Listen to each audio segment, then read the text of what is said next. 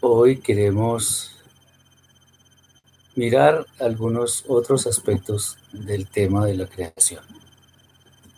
Entonces, seguiremos con la secuencia que trataremos de ver en todas estas charlas. Y ya que la vez pasada vimos los primeros tres textos, los primeros tres versículos, vamos a seguir con el cuarto y siguientes. Bien.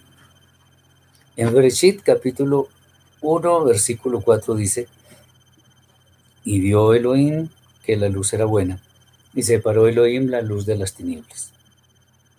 Lo primero, lo primero que queremos ver acá es, y vio Elohim que la luz era buena.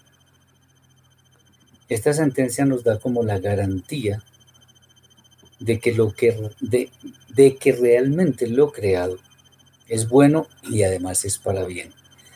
El hecho de que sea el mismo creador, a quien le pareció que esa luz primigenia que él creó era buena, porque obviamente proviene de él, nos da a entender que lo que esa luz nos permite ver también es bueno. ¿Por qué? Porque el creador no engaña con apariencias. Eso es bueno que lo tengamos en cuenta. Además es claro que todo es bueno porque el, Eterno, el Creador, diría después en Bereshit capítulo 1, 31 que todo era bueno en gran manera. Bien, esto nos conduce de una manera especial a aquel momento en que nuestros ojos son abiertos para entender las verdades inmersas en la escritura, en este caso de la Torá, pero por supuesto en los términos de Elohim, ya que esa luz nos muestra lo que es bueno según él mismo. La afirmación vio Elohim nos permite entender que esta especie de examen por parte del creador avala en forma absolutamente completa, digámoslo así, la utilidad y las bondades de esa luz. Si Él dice que es bueno, es porque es bueno. No, no, eso es suficiente para nosotros. El efecto de ver nos ayuda a discernir sobre lo que es o no es bueno, al menos materialmente hablando. Después viene la expresión y separó Elohim la luz de las tinieblas. Qué interesante. ¿Cómo puede ser eso de que Elohim separó la luz de las tinieblas? Luego no se separa lo que ha estado unido previamente. Si hay una separación es porque antes había unión. Humanamente es poco menos que imposible entender cómo pueden cohabitar la luz y las tinieblas en forma simultánea, ya que el hombre concibe la luz y las tinieblas como dos entidades excluyentes. Ese es el, ese es el término. Sin embargo, en la Torah, lo que acabamos de leer, dice que el Eterno separó, Elohim separó la luz de las tinieblas. Esta situación entonces nos debe hacer meditar en términos de la mente del creador, si es que podemos decirlo así, partiendo de que la mente hebrea no se basa en la lógica racional griega, sino que cree simplemente lo que está dicho en la Torah, entonces podemos afirmar que efectivamente la luz y las tinieblas estaban juntas en el mismo instante como un todo y después el creador las separó. Aquí hay algo que es bueno que, tengamos claro y es, no es el caso, atención con esto, no es el caso que lo entendamos o no lo entendamos. Hay cosas que están escritas que no entendemos, pero las obedecemos porque vienen del Padre. Por ejemplo, hay un tema relacionado con la famosa vaca alazana. Muchos rabinos, muchos estudiosos han tratado de dar eh, innumerables explicaciones sobre lo que significa ese tema de la vaca alazana, el por qué el Eterno eligió una vaca alazana, etc. Hay hipótesis, hay conjeturas, pero ninguna de las posiciones corresponde necesariamente a lo que está escrito. Entonces, si la Torah dice algo, nosotros lo aceptamos. Así no lo entendamos. Obviamente que ese no es el común, más bien son las excepciones, pero igual nos aplica. Por ejemplo, ¿quién concibe en la plaga que hubo en Egipto, que, consistió en un granizo terriblemente grande y que tenía fuego? Es muy raro, porque el granizo es agua, normalmente agua sólida, pero es agua. Y si contiene fuego, ¿cómo es ese tema? No lo podemos entender pero la Torah lo dice así, y eso es evidente, eh, eh, digamos, suficiente evidencia para que nosotros creamos que fue cierto. Hay un ejemplo específico de, todo esto y es, eh, digamos que sería bueno seguir las huellas del buen comportamiento de nuestro pueblo cuando le fue entregada la Torah allá en el monte Sinaí. Ah, a pesar de que muchas leyes fueron dadas eh, sin que tuvieran, por decirlo así, una explicación lógica, el pueblo dijo, haremos y obedeceremos. Es el, ese es el tema, haremos y obedeceremos. Entonces, eso es lo que nos indica qué es lo que nosotros debemos hacer o cómo debemos proceder cuando no entendamos, al menos en principio, pues alguno de los decretos del Eterno. Pregunta, verdad es, dice, ¿cómo sé si tengo la Ruja Kodesh? Pues eso, hay evidencias y es el deseo de agradar al Eterno, el deseo de obedecerle. Y no solamente el deseo, sino que uno esté en plena obediencia. Que a uno lo malo le parezca malo y lo bueno le parezca bueno.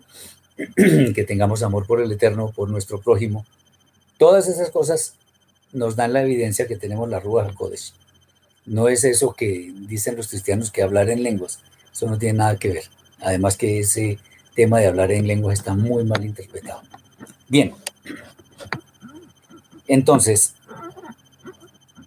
en la Torah no existe ningún mandamiento que nos llame a entender ni a creer sino todos los mandamientos nos llaman a hacer, son concretos. Entonces, te ordeno creer que tal cosa, o diles a los hijos de Israel que crean tal, nunca vamos a encontrar esa expresión, sino diles a los hijos de Israel que hagan o no hagan. No hacer es una forma de hacer. ¿Cómo así? cuando nos abstenemos, estamos haciendo la voluntad del Eterno cuando dice que no hagamos. Espero que esté claro este concepto. Entonces, no hay mandamientos que nos ordenen creer, no. Todos los mandamientos nos dicen es que hagamos. Bien, también podemos ver este pasaje con otra óptica, y es que sabiendo que todo fue creado por el Eterno, entonces, de hecho, las tinieblas también son su creación. Pues como ya hemos visto, el Eterno no es tinieblas. Muy bien. Y teniendo en cuenta que antes del principio solo existía la luz infinita del Eterno, ya lo, ya lo vimos anteriormente, las tinieblas no fueron preexistentes, porque si el Eterno lo llenaba todo, todo lo llenaba la luz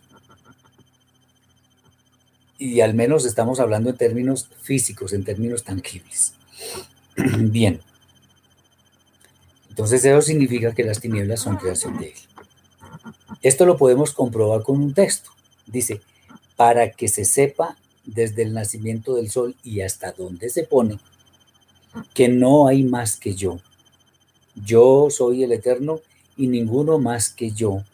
Yo que formo la luz y creo las tinieblas que hago la paz y creo la adversidad.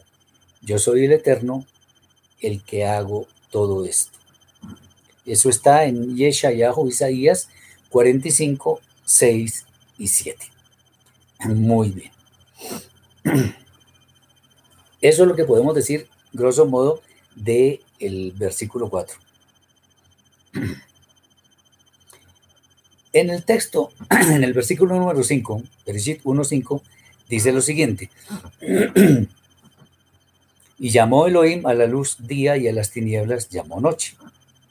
Y fue la tarde y fue la mañana un día. En la, en la Torah dice Yom Ejad. O sea que la oscuridad y la parte clara son una unidad llamada día.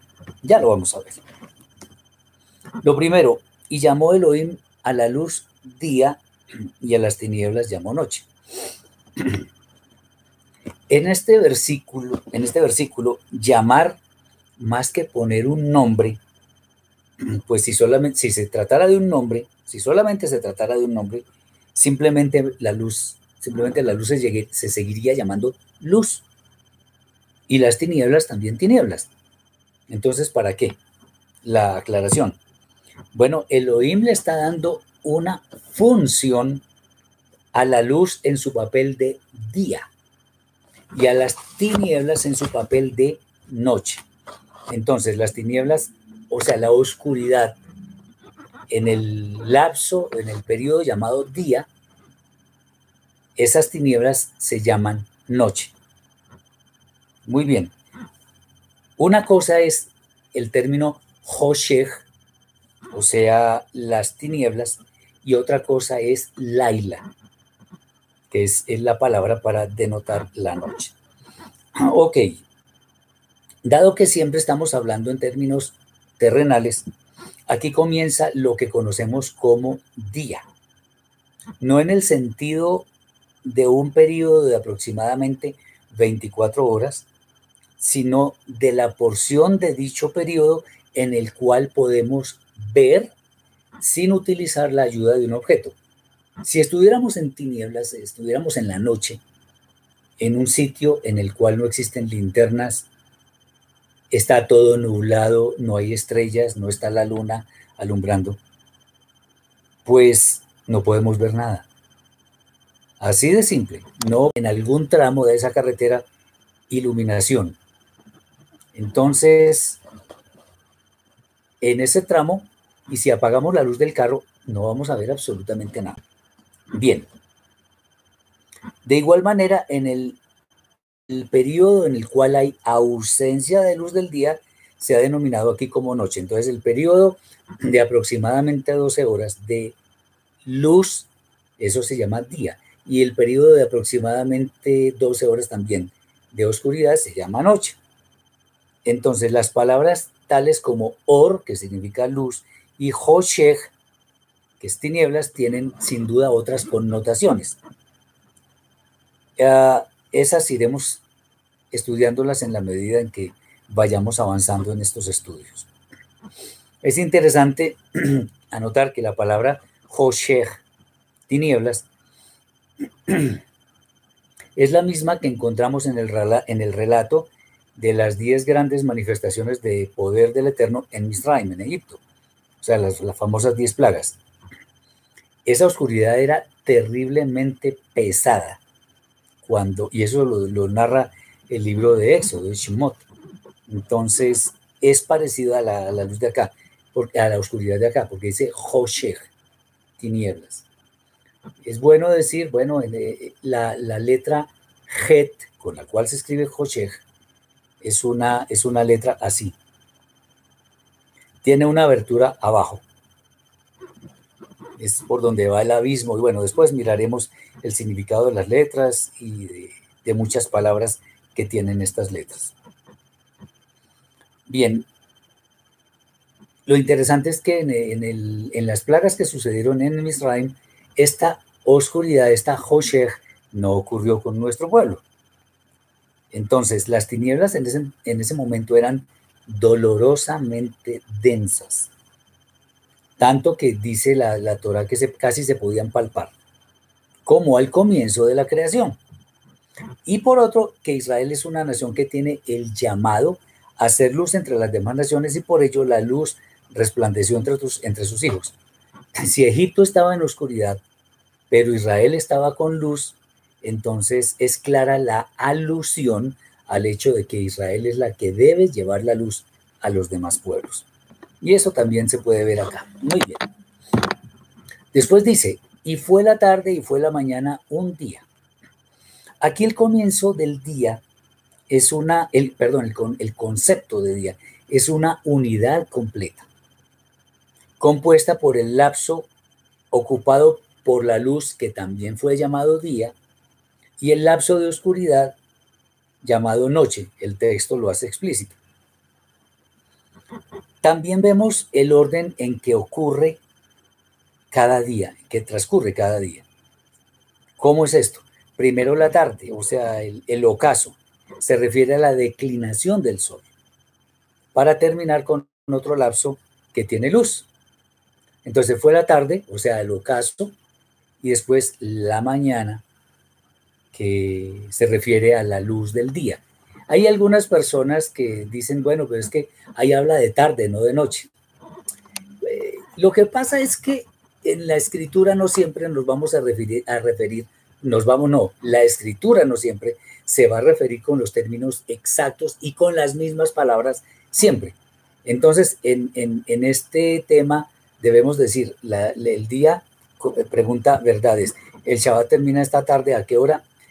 Buena pregunta, ya lo vamos a ver. Entonces, eh, el día comienza con el ocaso del sol. Por eso estábamos diciendo eh, anteriormente, inclusive en el video que hice recientemente, sobre las, los tiempos del Eterno, que nuestros ojos pueden captar. Entonces comienza con el, con el ocaso del sol, o sea, aproximadamente a las 6 de la tarde. Hay países cuando están en verano en los cuales oscurece mucho más tarde. Entonces, por ejemplo, si en un país oscurece, a las 9 de la noche para nosotros, aquí está oscuro, pero para en ese momento a las 9 de la noche oscurece, pero a las 8 es de día, todavía no ha comenzado un nuevo día. En esas circunstancias. Aquí en Colombia, por lo menos, digamos en, el interior, el sol se pone aproximadamente a las 6 y 30, más o menos. A esa hora podemos decir, está comenzando un nuevo día. Entonces, eh,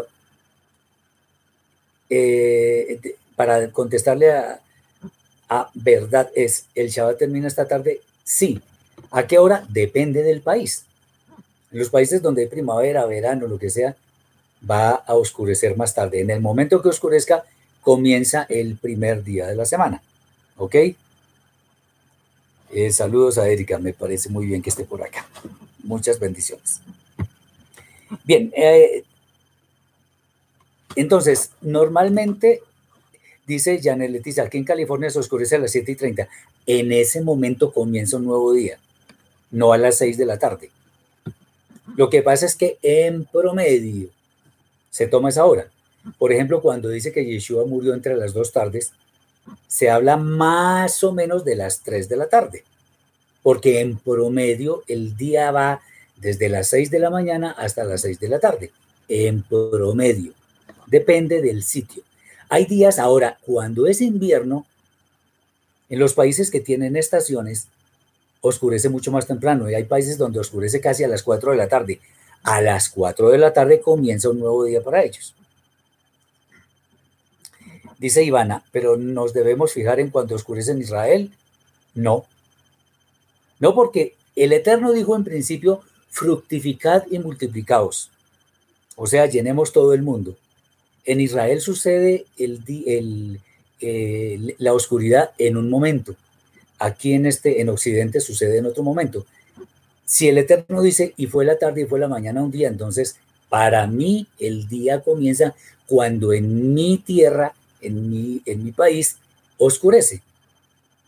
Por eso es que cuando nosotros tenemos ese privilegio de, de recibir la noticia de Israel, cuando se ve la luna nueva allá, aquí estamos en el mismo día, bueno, ellos están empezando el nuevo día, pero aquí tenemos esa ventaja de que ya podemos declarar un nuevo mes, pero es el mismo día, es el mismo día.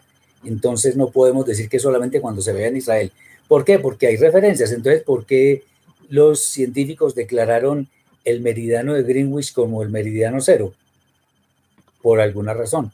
¿Por qué declararon el Ecuador como el, el paralelo cero? Por alguna razón. Y así sucesivamente. Pero son referencias.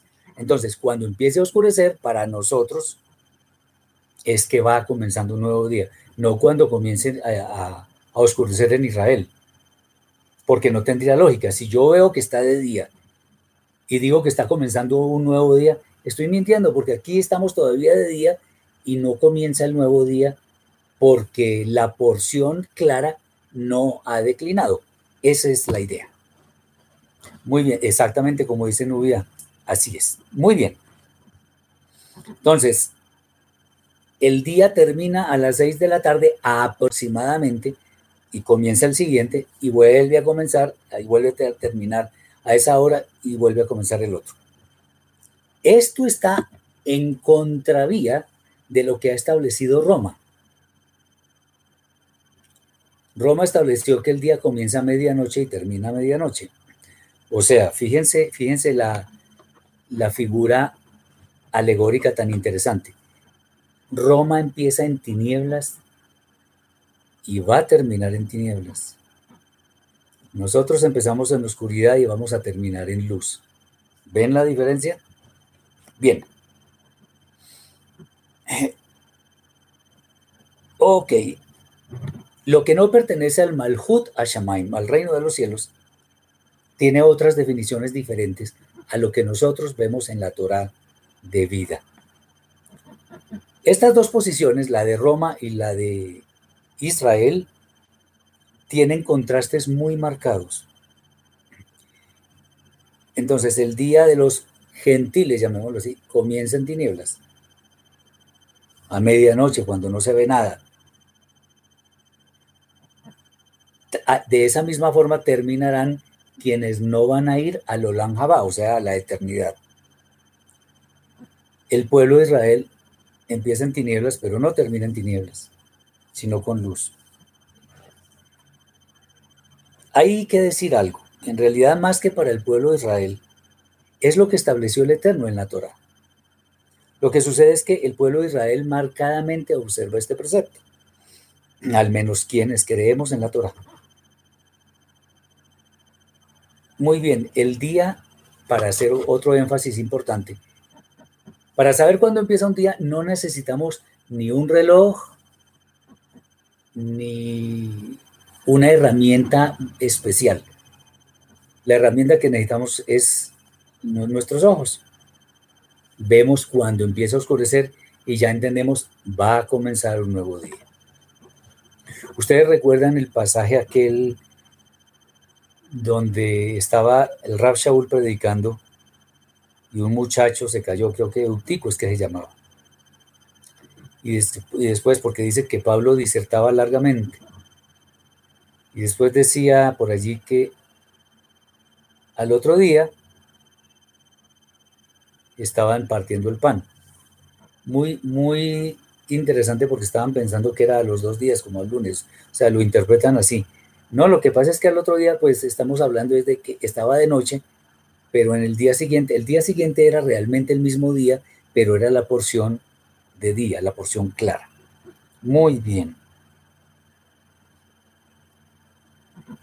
Ok, tampoco nosotros necesitamos ni los astros, ni el sol, ni la luna, ni las estrellas, ni nada para ver que un día comienza o un día termina. Espero que esto quede claro. Entonces, la luz va a llenar todo lo existente cuando los justos vivan en ese mundo ideal de la eternidad, en el que solamente habrá espacio para gozar de las delicias que el Eterno ha preparado. Aquí no se dice en este versículo, y fue la mañana, y fue la, y fue la tarde, y fue la mañana, el día primero, porque la verdad no existía hasta ahora ningún día. Entonces simplemente dice, y fue la tarde y fue la mañana un día, Yom Ejad. Bien. Eh, algunos sabios de Israel ven en estas palabras un par de ideas. La primera, y fue tarde y fue mañana, así dice. De hecho, esta sería la, traducción literal del texto original. ¿Eso qué significa? Significa que el día y la noche son dos entes distintos. Pero también día uno o un día, porque Ejad es un, es uno, perdón, quiere mostrarnos que a pesar de que se crearon dos cosas, ambas subsisten en una entidad llamada día. La palabra es Iom. Se escribe con la letra Iod, la letra Vav y la letra Mem Sufit.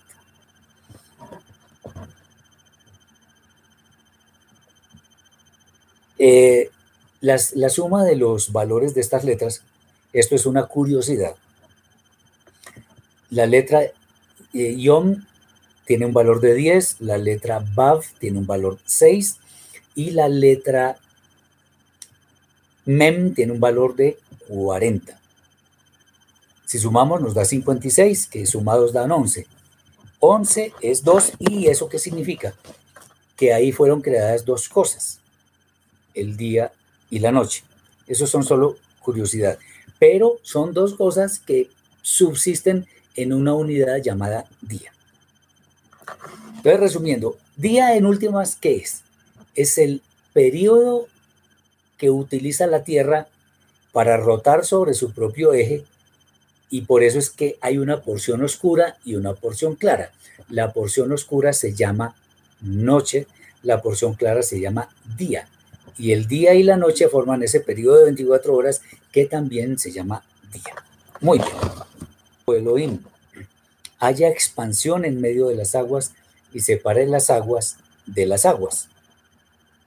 E hizo Elohim la expansión y separó las aguas que estaban debajo de la expansión de las aguas que estaban sobre la expansión y fue así.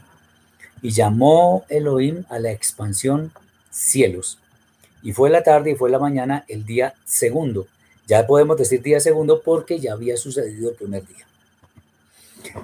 Bueno, muy bien, esto es también muy interesante porque al establecer Elohim un espacio entre las aguas, se puede ver que al comienzo existía una única gran masa de aguas. Si nos detenemos de nuevo en el primer versículo de la Torah, vemos que la palabra cielos, o sea, Shamaim, está conformada por otras dos palabras, o sea, Shamaim está conformada por Sham y Maim. Sham significa allá, Maim significa aguas, o sea, aguas allá, en los cielos. Eh, o sea, aguas que existen fuera de nuestro alcance. Lo que nos muestra que en el comienzo solo había agua y tierra, aunque el agua lo cubría todo. Por ello se puede ver en textos posteriores que Elohim en su proceso creativo dispone del agua para crear seres vivos. No porque él no sea capaz de crear de la nada, sino estaba creando y creando cosas y se iba generando a sí mismo en forma figurada lo que podríamos decir la materia prima para que de ahí se pudieran crear otras cosas. Recordemos que el término crear, vaga, o sea, crear de la nada solamente puede ser atribuido al Eterno. Muy bien. La, la palabra shamaim también se puede ver como el producto de las raíces de dos palabras. Una que es esh, que significa fuego, y maim, que significa agua. Aquí lo que se nos muestra es que eh, aparentemente en un comienzo estaban unidos el agua y el fuego, como posiblemente estaban la luz y las tinieblas. Esto es una imagen que en términos humanos pues no podemos concebir.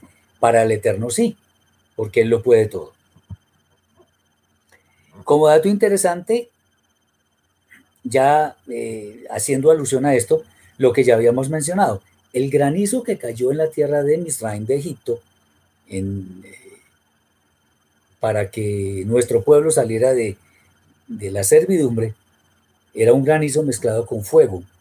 Entonces no es tan descabellado pensar que la luz y las, perdón, el agua y el fuego en un comienzo estaban unidos. Muy bien. De hecho, el poder mortífero que tenía ese granizo era inmenso. Revisando lo dicho a la luz de lo que está escrito en el versículo 2, tiene sentido decir que había fuego en el agua, puesto que el viento o aliento de Elohim se movía sobre la faz de las aguas. A ver, esto lo toman algunos alegóricamente. Fíjense ustedes que hay algunas materias primas que toca calentarlas suficientemente para que se ablanden y podamos moldearlas. Es como si figuradamente, por eso recalco figuradamente, el aliento, o sea, de Elohim, estuviera soplando para preparar la materia prima que iba a ser la que se utilizaría en el proceso de la creación. Muy bien, alegóricamente. Algunas opiniones también dicen que una de las cosas que fueron primeramente creadas fue el granizo que cayó en Misraim, que contenía pues obviamente agua y fuego, y eso sale a raíz de esto que estamos mencionando. Aquí se observa que hubo el día segundo, puesto que ya se tenía como referencia el primer día. Lo interesante es que en este día el Eterno no dice que fue bueno. Pero ojo, no porque no fuera bueno. Ah, esto no es como coincidencia, sino más bien por connotaciones proféticas. El número dos significa, en términos de, la Torá, significa división, pero también significa dualidad. Eh, podemos ver, por ejemplo, que en el segundo milenio ocurrió el Mabul, el diluvio, que también vino como juicio de las aguas. Aquí en este texto estamos hablando de las aguas. En el segundo milenio también sucedió un juicio por causa de las aguas. Bien.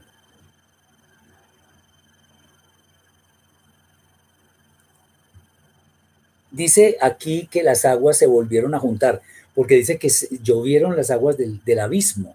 Eso está escrito en la Parashá Noah, por allá en el capítulo 7, 8 de Reshit. Ok, es interesante que, el ser humano se compone de materia que podríamos llamar tierra, pero también de agua. Esto todo está enlazado de una forma maravillosa. Entonces, para las opiniones que existen en Israel, la obra referente a los cielos y el agua no estaba concluida. Por eso el Eterno no dijo que era bueno. Eh, acabo de decir, no porque no lo fuera, sino como, se, como ocurrió una división, pues no fue pertinente en ese momento decir que todo fue bueno, aunque al final, recordemos otra vez, en Bereshit 1.31 el Eterno dice que todo era bueno en gran manera. Muy bien.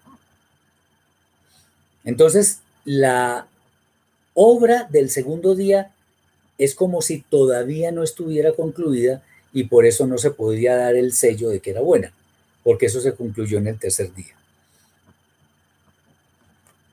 Ahora,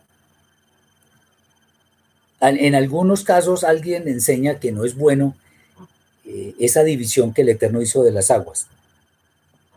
¿Cómo es esto? Lo que pasa es que ninguna división de lo que es una unidad homogénea, estamos hablando de las aguas, se considera como buena. De hecho, las aguas de arriba y las aguas de abajo tenían la misma naturaleza. Una división atenta contra la unidad, que es símbolo de la unidad del Todopoderoso, bendito sea su nombre. Vamos ahora a los versículos 9 y 10.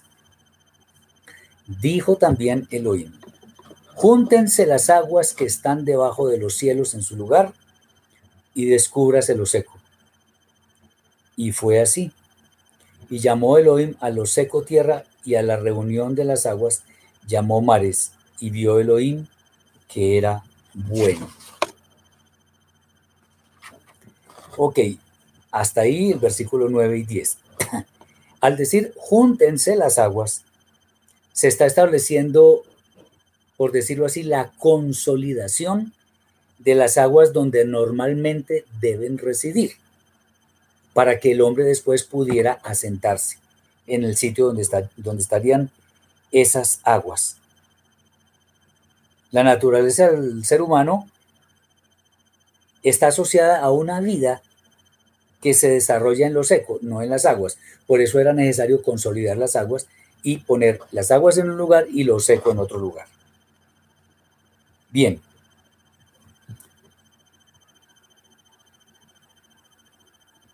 Esto significa que cuando consolidó el Eterno las aguas, apareció lo seco, que fue llamado tierra. El término llamo vuelve a hacer referencia al hecho de que tanto las aguas como a lo seco se les asignó un propósito especial y de ahí su nombre, tierra y mares. Pero hay algo interesantísimo. Miren, esto es algo que me ha llamado siempre la atención en el versículo 10. Miren lo que dice.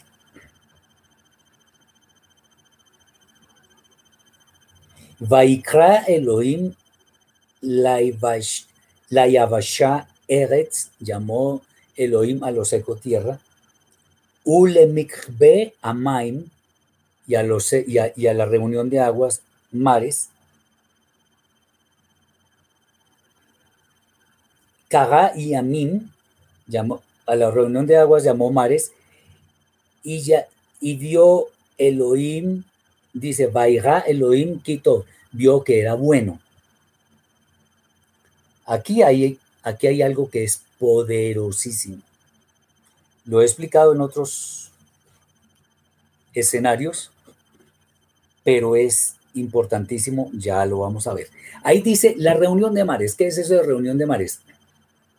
Uno cuando lee eso en español, pues uno dice, sí, llamó a los mares, a, a la reunión de mares, llamó a la reunión de aguas, llamó mares y a los secos llamó tierra. Listo, ya. Sigo con el siguiente texto. No, no, no, no, no. En hebreo esto tiene un significado particularmente poderoso. Vamos a ver.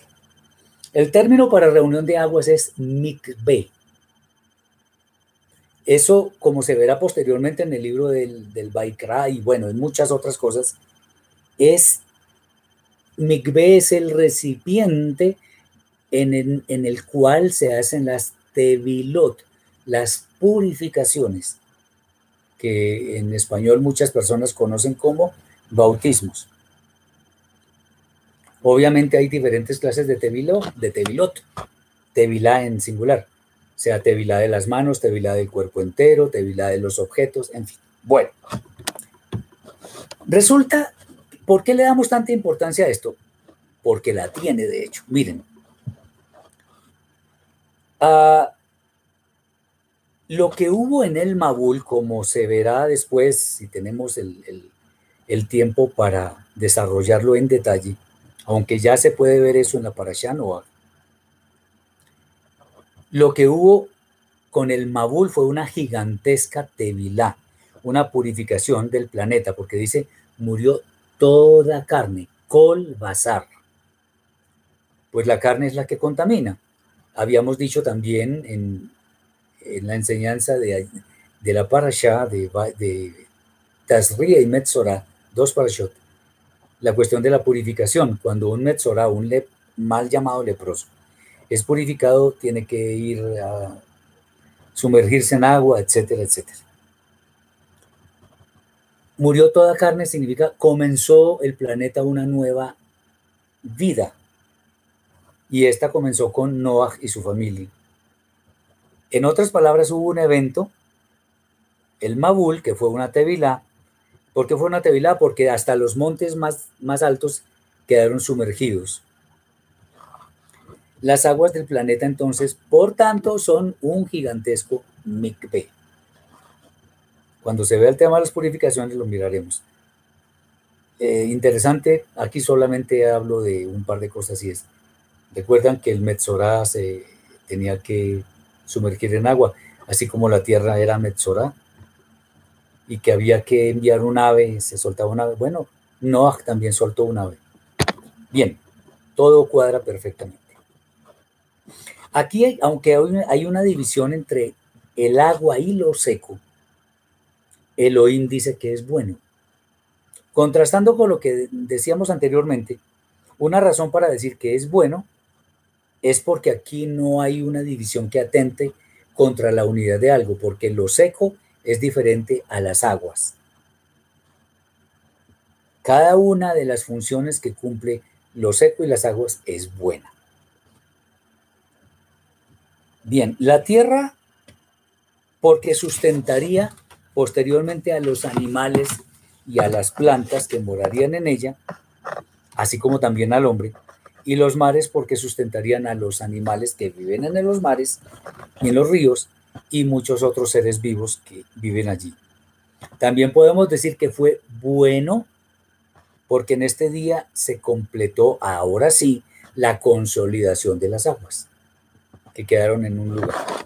Bien, versículos 11 al 13. Espero que esto sea de bendición para muchos que no habían visto en algo de detalle lo que es el tema de la creación, que es hermosísimo. 11 al 13. Después dijo Elohim, todavía no se ha acabado el día. Produzca la tierra hierba verde, hierba que dé semilla, árbol de fruto que dé fruto según su género, que su semilla esté en él sobre la tierra. Y fue así. Produjo pues la tierra hierba verde, hierba que da semilla según su naturaleza y árbol que da fruto, cuya semilla está en él según su género. Y vio Elohim que era bueno, y fue la tarde y fue la mañana el día tercero. Aquí en este pasaje eh, no dice que Elohim creó, sino más bien que dio una orden que fue cumplida rigurosamente. Lo que podemos deducir a partir de la repetición que hace la Torah de todo lo que produjo la tierra, de la cual podríamos entender que en cierta forma era, como habíamos dicho anteriormente, la materia prima para formar, en este caso, la hierba y los árboles y demás plantas. Al ver cómo se había cumplido su decreto, Elohim una vez más declara que es bueno. En este punto es bueno resaltar que en el día tercero, en este día,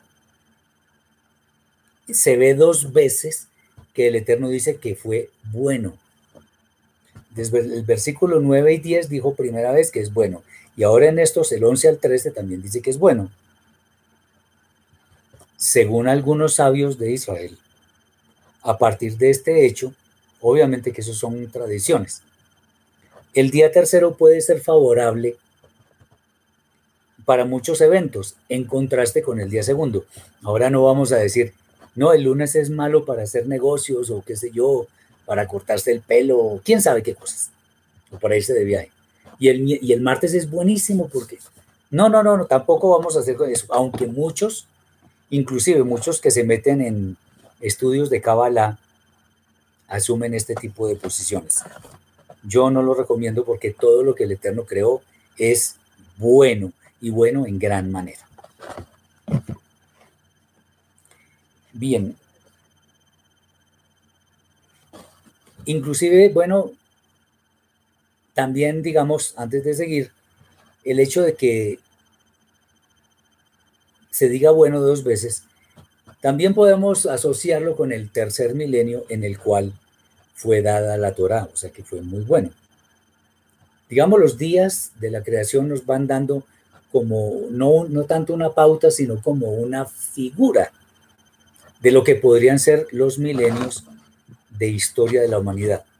Pero eso no significa que porque un día no, el Eterno no dijo que era bueno, pues vamos a asumir que es malo. No en ninguna manera. Es interesante anotar, atención, que aunque sabemos que toda planta requiere de la luz solar para sobrevivir, las plantas fueron creadas antes que el sol. Aquí todavía no ha sido creado el sol. El creador así lo decretó, sabiendo que a pesar de la falta de sol, las plantas iban a vivir. Y eso es por, ¿por qué? Porque la famosa luz primigenia que fue creada el primer día era suficiente para dar vida. En este caso podemos darnos cuenta, como sugerencia del texto, que no es la luz material la que da verdadera vida, sino la luz espiritual. Recordemos a propósito el pasaje de Yohanan, capítulo 1, versículos 1 al 5, donde dice que el verbo, o sea, la palabra, en el verbo estaba la vida y la vida era la luz de los hombres. No lo vamos a detallar porque no estamos en eso. Dice Javier, si el creador hace todo según su género y el hombre hoy en día mezcla géneros de semillas, entonces está haciendo algo contrario. Correcto, mi hermano. Eso no es permitido por el Eterno. Eh, dice Marcela que el segundo día estaba sin, lo del segundo día estaba sin terminar. En cierta forma sí. Porque aquí dice que consolidó las aguas en un lugar y, la, y, la, y, las, y lo seco en otro. No significa que el Eterno no tenga la capacidad de hacerlo, sino que Él en su sabiduría decretó que las cosas fueran así. Bien, vamos a ver ahora los, los versículos 14 al 19, todavía del capítulo 1. Dijo luego Elohim, haya lumbreras en la expansión de los cielos para separar el día de la noche, y sirvan de señales para las estaciones, para días y años, y sean lumbreras en la expansión de los cielos para alumbrar sobre la tierra. Y fue así. E hizo Elohim las dos grandes lumbreras, la lumbrera mayor, o sea, el sol, para que señorease de día, y la lumbrera menor para que señorease en la noche. Hizo también las estrellas. Y las puso Elohim en la expansión de los cielos para alumbrar sobre la tierra y para señorear en el día y en la noche y para separar la luz de las tinieblas. Y vio Elohim que era bueno y fue la tarde y fue la mañana el día cuarto. Me detengo un poquitico aquí donde dice, ah, para separar, para alumbrar, sí, para separar la luz de las tinieblas, la luz de las tinieblas. ¿Se dan cuenta? Hay una parte del día que es oscura y otra parte del día que es clara. ¿Y eso que lo da? La rotación de la Tierra sobre su propio eje, que también fue decretada por el Eterno, aunque la Torah no lo diga explícitamente. Por eso hay día y por eso hay noche no como algunos que aseguran que la Tierra es plana, porque si fuera plana sería día en todo el mundo y noche en todo el mundo, y así no es la cosa. Muy bien. La primera declaración de las lumbreras creadas por Elohim es que sirvan para separar el día de la noche, por lo cual la función primaria, como lo estamos diciendo, es precisamente servir de referencia para saber cuándo es de día y cuándo es de noche. Pero también Elohim declara que servirán para señalar las estaciones, los días y los años. Es interesante saber que el anuario de Israel se rige por el ciclo de la luna, mientras que las demás naciones se rigen por el calendario solar. Aunque los sistemas son diferentes, es muy interesante desde la perspectiva humana que ambos sean tan exactos. El sol determina, como dice acá, las estaciones. Entonces, sabemos que hay eh, primavera o verano porque el sol alumbra pleno. Y cuando el sol no, lo hace así, entonces estamos en invierno, en verano, en, en invierno o en otoño, perdón. Y eso nos dice en cierta época del año, cuando la Tierra está alejada del Sol o está cerca, en fin. Entonces, todo eso lo, dicta el Sol. Pero, por ejemplo, la Luna nos para nosotros nos maneja los meses porque de acuerdo con el Rosh Hodesh, o sea, la luna nueva, la cabeza de mes, podemos saber en qué día del mes se celebra cada una de las fiestas que el Eterno estableció en la Torá, por allá en Vaikra, Levítico capítulo 23 y otros. Muy bien.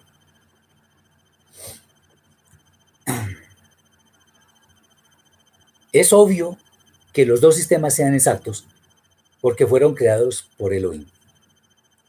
Él no se equivoca, por algo lo creó así. Se establece claramente que la lumbrera mayor, o sea, el sol, señorearía de día.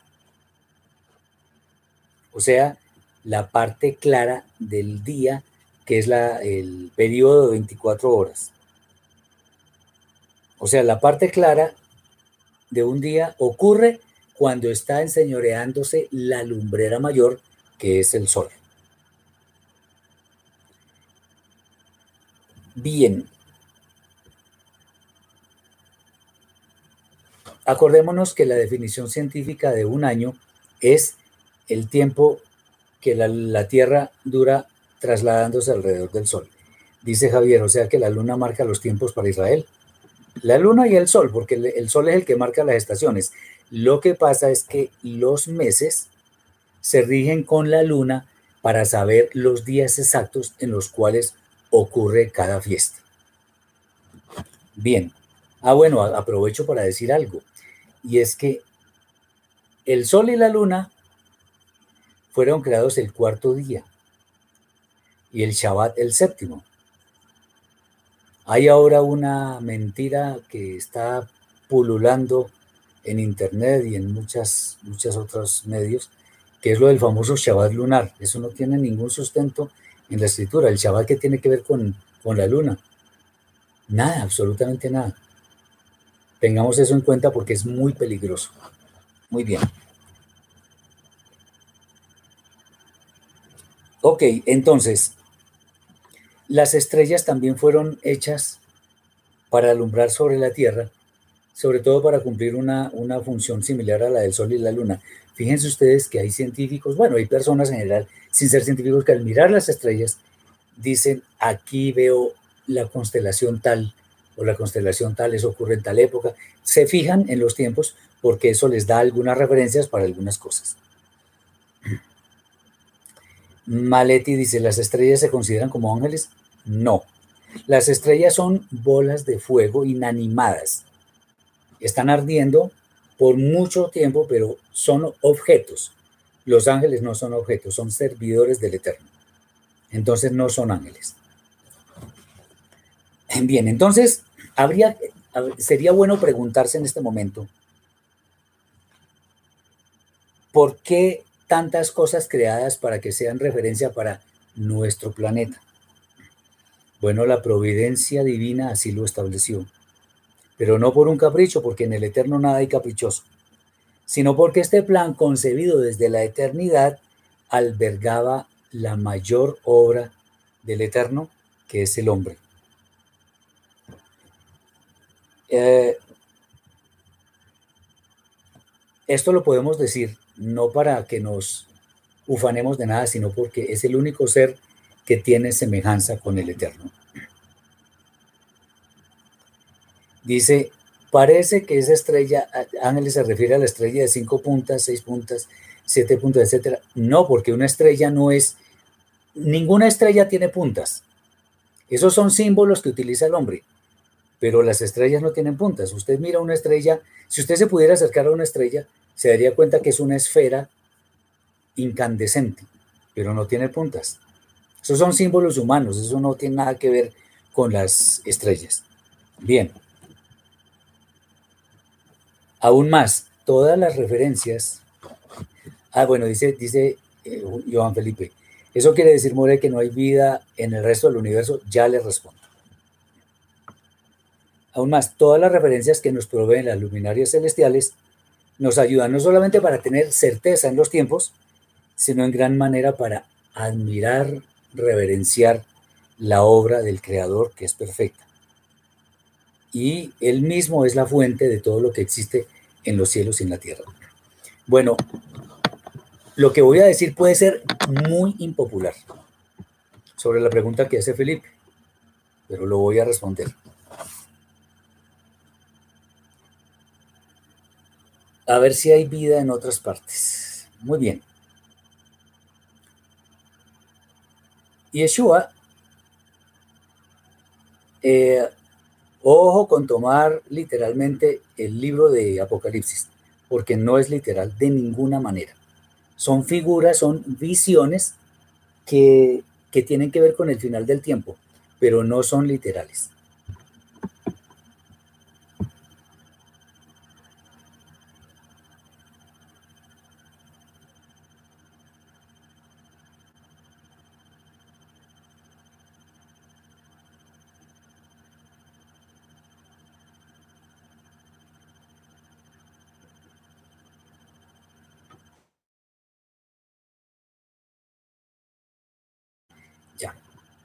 Muy bien. Ok, entonces, Yeshua, nuestro rebe, él dice que vino por todos, por la, por, por, ah, la, la ofrenda expiatoria de él fue única. Él murió por todos, los que se arrepienten, por supuesto. Entonces, si Él es el Mesías, el instrumento escogido del Eterno para salvar a la humanidad, y la escritura dice también, por cuanto todos pecaron, dice, no hay hombre justo en la tierra que, que nunca peque. O sea, todos los seres humanos pecamos. Ahora, humanos y, o supuestamente los demás. ¿A qué me refiero? Que si Yeshua hubiera o sea, digamos, si en otras partes hubiera vida, Yeshua habría tenido que morir en Marte o por allá en los cuásares de no sé dónde, o en la nebulosa de la que sea, o lejos. O sea, habría tenido que morir varias veces, porque Él es el instrumento escogido. Pero solamente se muere una vez y se espera el juicio. Entonces difícilmente se, digamos, tiene sustento esa teoría de que hay vida en otros planetas. Entonces hay, alguien pregunta, bueno, ¿y los extraterrestres? Yo pregunto,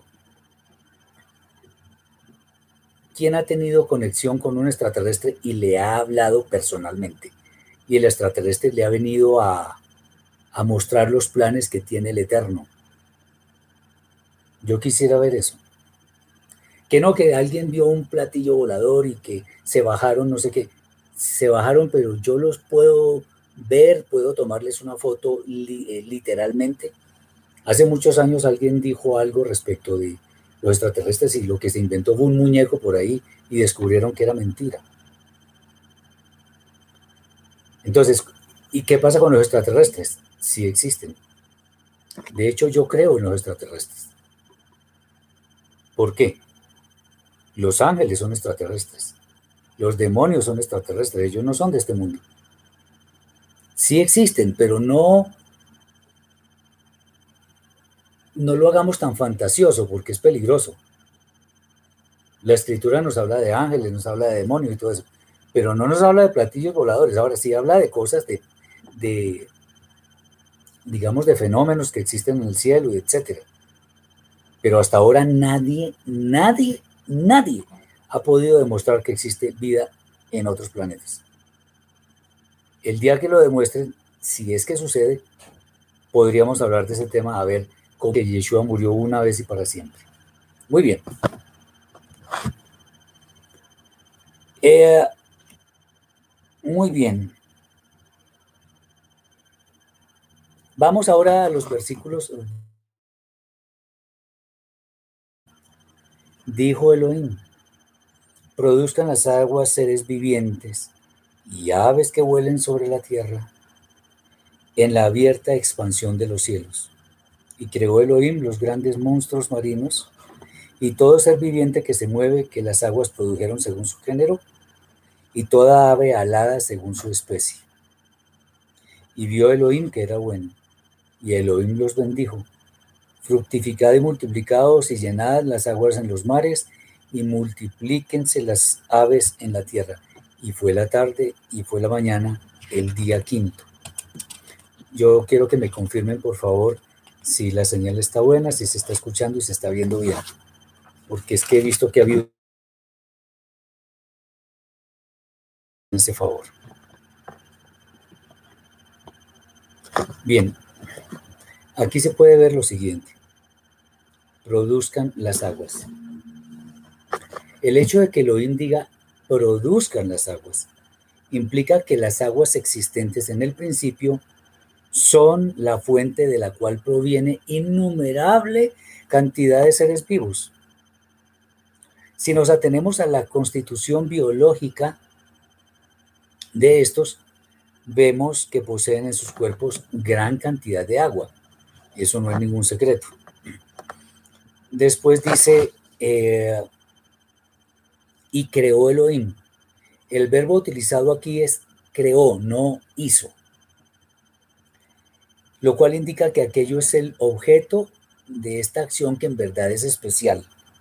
O sea, digamos que en realidad es más especial que las cosas que fueron hechas, pero no creadas. O sea, una cosa es que salga de las manos del Eterno directamente y otra cosa es que sean hechas. Puesto que a continuación se dice todo ser viviente. Esto es lo que posee aliento de vida insuflado por el Eterno. Los grandes monstruos marinos forman parte de esta creación especial y no de ningún proceso evolutivo. Bien. Después dice, según su especie, yo también hago mucho énfasis en esto. Este es un decreto muy específico que establece que cada animal específicamente pertenece a un orden perfecto que es su especie. Y por lo tanto cualquier acción que atente contra ello no es armónico con la voluntad perfecta del Creador. Por ejemplo, los cruces entre animales de diferente especie. De acuerdo con algunas opiniones, algunas opiniones, el Mabul, o sea, el diluvio, fue decretado no solo contra la humanidad que se permitió, sino contra los animales de la tierra que se mezclaron, posiblemente porque el hombre los hizo mezclar, siendo de diferentes especies. Los peces no se mezclaron y por eso no murieron. Ok, después dice, eh, y vio Elohim que era bueno. En este caso, Elohim consideró que todo era bueno, pues en ese momento todo lo existente estaba cumpliendo fielmente la función para la cual fue creado. No había ninguna desviación, sino que todo estaba en perfecto orden y por ello funcionaba bien en grado sumo. Era extremadamente bueno. Muy bien, ahora vamos a ver los versículos 24 y 25. Luego dijo Elohim, produzca la tierra seres vivientes según su género, bestias y serpientes y animales de la tierra según su especie. Y fue así. E hizo Elohim animales de la tierra según su género y ganado según su género, y todo animal que se arrastra sobre la tierra según su especie. Y vio Elohim que era bueno. Aunque al final la Torah, al final de la creación, Elohim declara que todo era bueno, es necesario resaltar el hecho de que aquí los animales referidos, Elohim no los creó, sino que los hizo. De todas maneras, todo lo existente es obra del Eterno.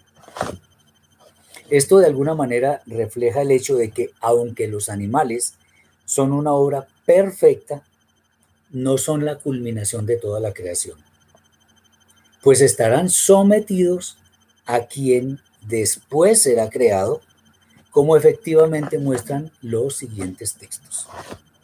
La repetición de esa sentencia según su especie nos muestra la gran importancia que tiene para el Eterno el sentido de que todo conserve el mismo orden que Él estableció. Entonces, básicamente debemos maravillarnos ante la obra del Eterno que es perfecta. Ahora con este tema de la, de la pandemia y nuestro aislamiento, la Tierra ha mostrado unas grandes maravillas por aquí en, los mares de Colombia han vuelto delfines que nunca pasaban por ahí.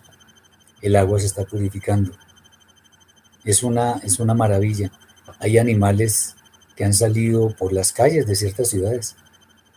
Es, una, es, es algo grandioso. Bien. Después vienen los versículos 26 al 28. Esto sí que es interesante. Entonces dijo Elohim, hagamos un hombre con nuestra imagen conforme a nuestra semejanza, y señoré en los peces del mar, en las aves del cielo, en las bestias, en toda la tierra y en todo animal que se arrastra sobre la tierra.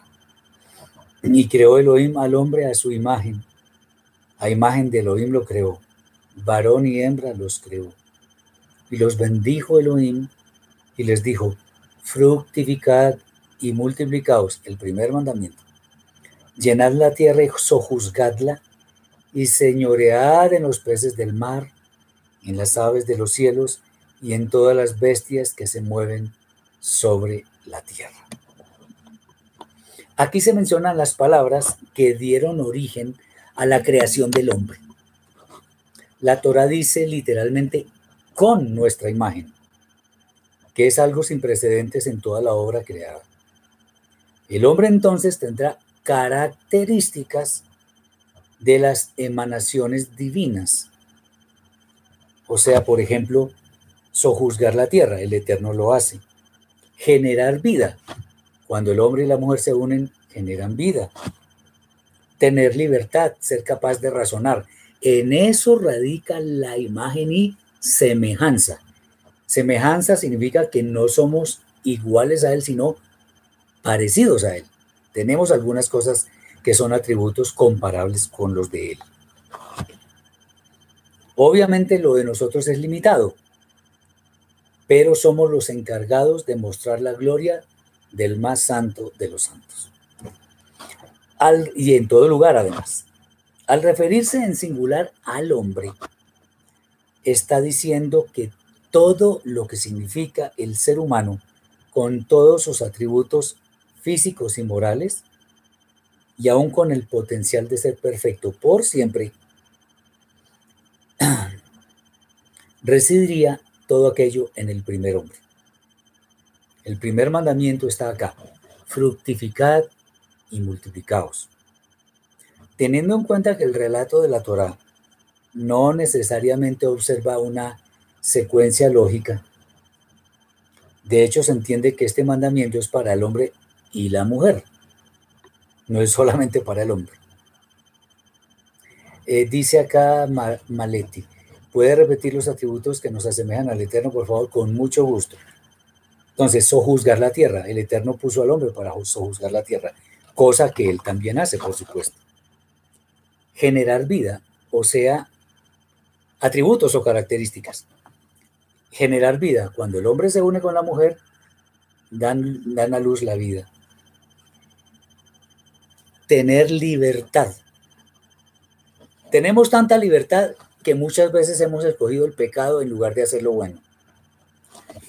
La capacidad de razonamiento, la capacidad de decisión, la capacidad de orar, de adorar, de pensar, de hacer planes. Todo eso el Eterno lo puede hacer. Nosotros somos semejantes a Él en eso. Los animales no tienen esa capacidad. Espero que quede claro. Bien. Obviamente decía que los mandamientos también son para la mujer porque dice varón y hembra los creó.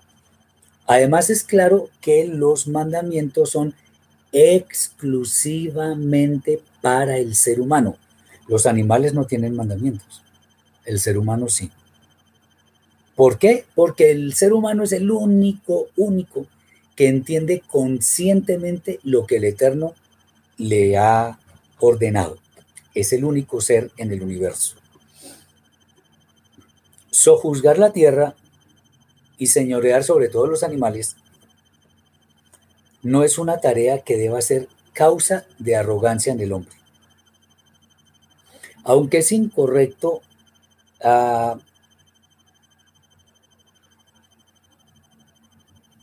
perdón,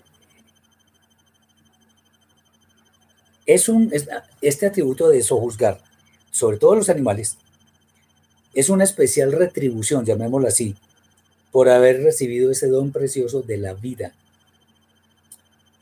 Eh, el hombre debería realizar todo lo que, lo que hace como si fuera directamente para el santo de los santos, para el eterno bendito sea. Es interesante que se hable de los peces del mar, pero no de las demás criaturas. Aunque obviamente no es incorrecto pensar que el texto se refiere a todos los animales del mar, no es totalmente exacto. Varias opiniones señalan, algunas opiniones, que el famoso Leviatán es una especial criatura sobre la que únicamente existe dominio por parte del Eterno. Y dicen ellos que serán reservados para los justos al final de los tiempos. La Torah no dice eso, entonces podría ser más una especulación. También encontramos la primera misma, fructificados multiplicados. Es voluntad del santo que prolifere la vida, porque él mismo es vida. Bueno, ahí vamos a hablar un poquito de esto de hagamos. Algunos toman esto como si fuera una justificación de la doctrina de la Trinidad. Entonces,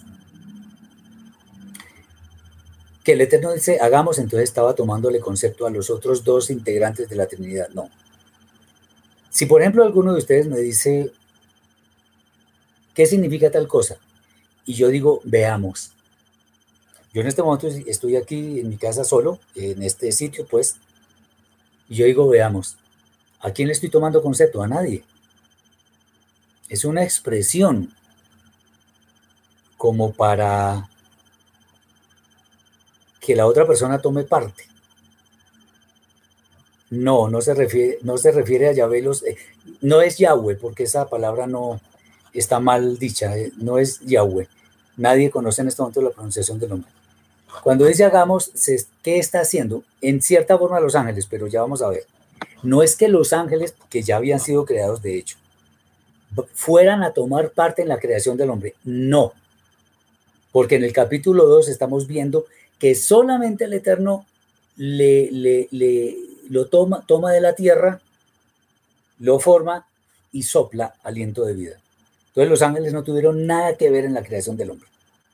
No, no hay problema, tranquilo. Entonces, ese hagamos es una forma también de humildad del Eterno, alto al, llamémoslo así, al tener en cuenta a los ángeles, a sus huestes celestiales, para que fueran testigos de ese hecho grandioso que iba a ser la creación del hombre, pero no porque hubiera una Trinidad o porque al Eterno alguien le fuera a ayudar, no.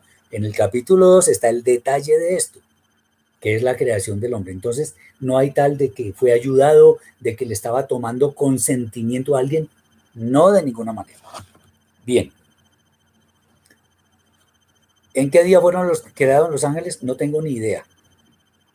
La Torah no lo dice, entonces yo no puedo inventar eso, pero eh, sí es seguro que fueron creados antes del hombre porque cuando el Eterno creó al hombre, después vino el Shabbat y cesó su actividad creadora. Maletti dice al concilio, no entiendo esa pregunta. Por favor, me detalles un poquito más. Vamos a los versículos 29 y 30. Ya vamos a acabar el capítulo 1. Y eso que todavía falta mucho. Y dijo Elohim, he aquí os he dado toda planta que da semilla, que está sobre toda la faz de la tierra, y todo árbol que tiene frutos, y que da simiente, lo cual será para vosotros como alimento. Tanto como a toda bestia terrestre, toda ave de los cielos y todo lo que se mueve sobre la tierra, animado por un alma viviente, todo vegetal los he dado por alimento. Y así fue. De acuerdo con lo que nos dice este texto, en principio todo ser viviente se alimentaba a base de una dieta vegetal. Además, se podía comer todo lo que tuviera semilla, pues de esta forma las plantas se podrían reproducir de nuevo. Simple y llanamente. Ahora, versículo 31 que me gusta tanto. Y dio Elohim todo lo que había hecho. Y he aquí que era muy bueno. Tov meod es la expresión.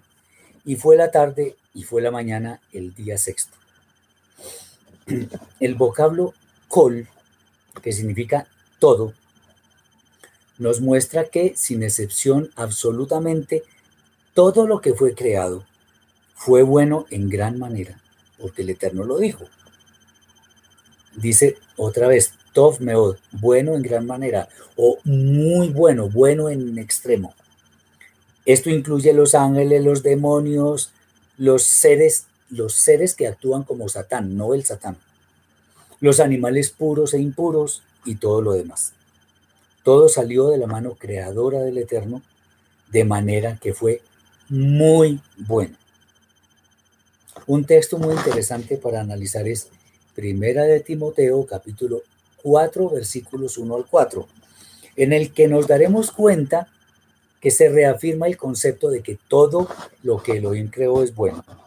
No obstante, ojo con lo que voy a decir, no todo es bueno para comer. El cerdo es bueno en gran manera para conservar el equilibrio ecológico, pero no es bueno para comer. John dice, ¿quién creó el Satán? Yo lo he explicado en muchos videos este no es el tema de, esta, de esta para allá. Solamente le, voy a comentar.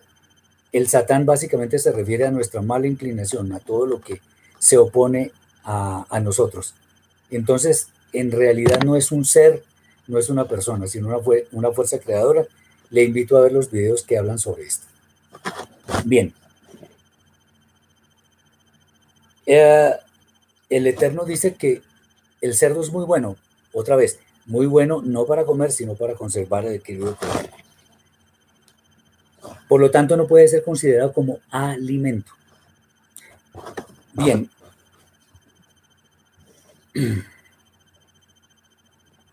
Hay una cosa que también puede aplicar a esto y es que hay plantas que son tóxicas, inclusive son venenosas para, la salud del hombre. Por otro lado, por ejemplo, el oro, como todos los demás elementos, es muy bueno. Pero si el hombre codicia el oro, se está saliendo del cerco de la Torah que le prohíbe codiciar. Depende cómo lo utilicemos. Todo lo existente está a nuestra disposición, pero para que lo utilicemos en la forma adecuada. Muchas cosas más se pueden aprender del primer capítulo de la Torah. Y de lo leído hasta ahora podemos sacar algunas conclusiones, no, no son exhaustivas todo lo creado tenía el potencial de permanecer eternamente. No obstante, como se podrá estudiar después, el pecado del hombre trastornó todo el orden que hubo, lo que no significa que haya sido un fracaso la obra del Creador. Otra cosa, existe un orden establecido por el Eterno que debe ser preservado. Nosotros debemos velar por ese orden. Todo fue creado según su especie, pero además porque nada puede ser más perfecto que lo que el Eterno creó. Nosotros no podemos pretender que una mezcla de animales va a ser mejor que lo que el Eterno eh, estableció en el comienzo. Todo tiene una función específica, no importa si es o no es visible, de todas maneras es importante. Desde un comienzo, la gracia del Eterno ha estado presente en la vida del hombre. De hecho, podemos verlo en la famosa promesa de la simiente de la mujer, que veremos después, si el Eterno lo permite, que vencería a la serpiente, las túnicas de pieles que el Eterno puso a nuestros primeros padres, etc. ¿Cuál era la labor del hombre en aquella época? Eh, como lo veremos después en el capítulo 2, el Eterno puso a, guardar y a cuidar, a labrar el jardín de Edén. Dice, traté de encontrar el versículo donde Dios se reúne con la hueste celestial. No, es que no hay. No hay un texto que hable de las huestes celestiales. Pero de acuerdo con todas las evidencias escriturales, que el hombre fue la última creación, pues necesariamente las huestes celestiales fueron creadas antes que el hombre. El hombre es la, la obra máxima de la creación del Eterno. Muy bien. Ok. Cualquier doctrina entonces que proclame que la gracia es solamente para algunas generaciones, está desvirtuando los escritos sagrados, lo que equivale a, añadir o quitar de lo escrito, que es una abominación para el Eterno. Aunque el Eterno no necesita una creación, Él es suficiente por sí mismo. De, de todas maneras la hizo realidad. Y de aquí podemos ver una chispa del gran amor que el Eterno ha tenido hacia todo lo creado, especialmente su pueblo Israel. Otra cosa es que todo lo existente tiene una primera función que es alabar al Eterno. No solo por la grandeza de sus obras, sino también por la bondad y el amor mostrados hacia su creación. Finalmente, el relato literal nos conduce a muchísimas verdades espirituales, así como también a eventos futuros cuya decodificación se encuentra precisamente en los primeros versículos de la Torah. La obra del Eterno es perfecta. La obra del Eterno es suficiente para que nosotros nos gocemos de sus maravillas. La obra del Eterno no tiene igual. El hombre es el que ha causado daños. Nosotros entonces debemos procurarnos, procurar restaurar lo que hemos dañado. Debemos procurar agradecerle al Eterno. Debemos procurar cuidar lo que el Eterno nos dio. Esta cuarentena nos da bastantes oportunidades para pensar en todo esto. Espero de todo corazón que este mensaje haya sido de bendición para sus vidas, que hayamos podido aprender algo adicional y que el Eterno nos guarde de la mala hora que ha de venir sobre el mundo. Aquí alguien pregunta, ¿cómo sobrevivirán los elegidos si no podrán comprar comida? Vamos a ver porque no sé qué tan literal sea eso. Podrá haber muchas limitaciones, pero el Eterno nos guardará de la hora de la prueba que ha de venir sobre el mundo entero. Muchas gracias por su atención, muchas bendiciones, Shabbat Shalom y también Shavuot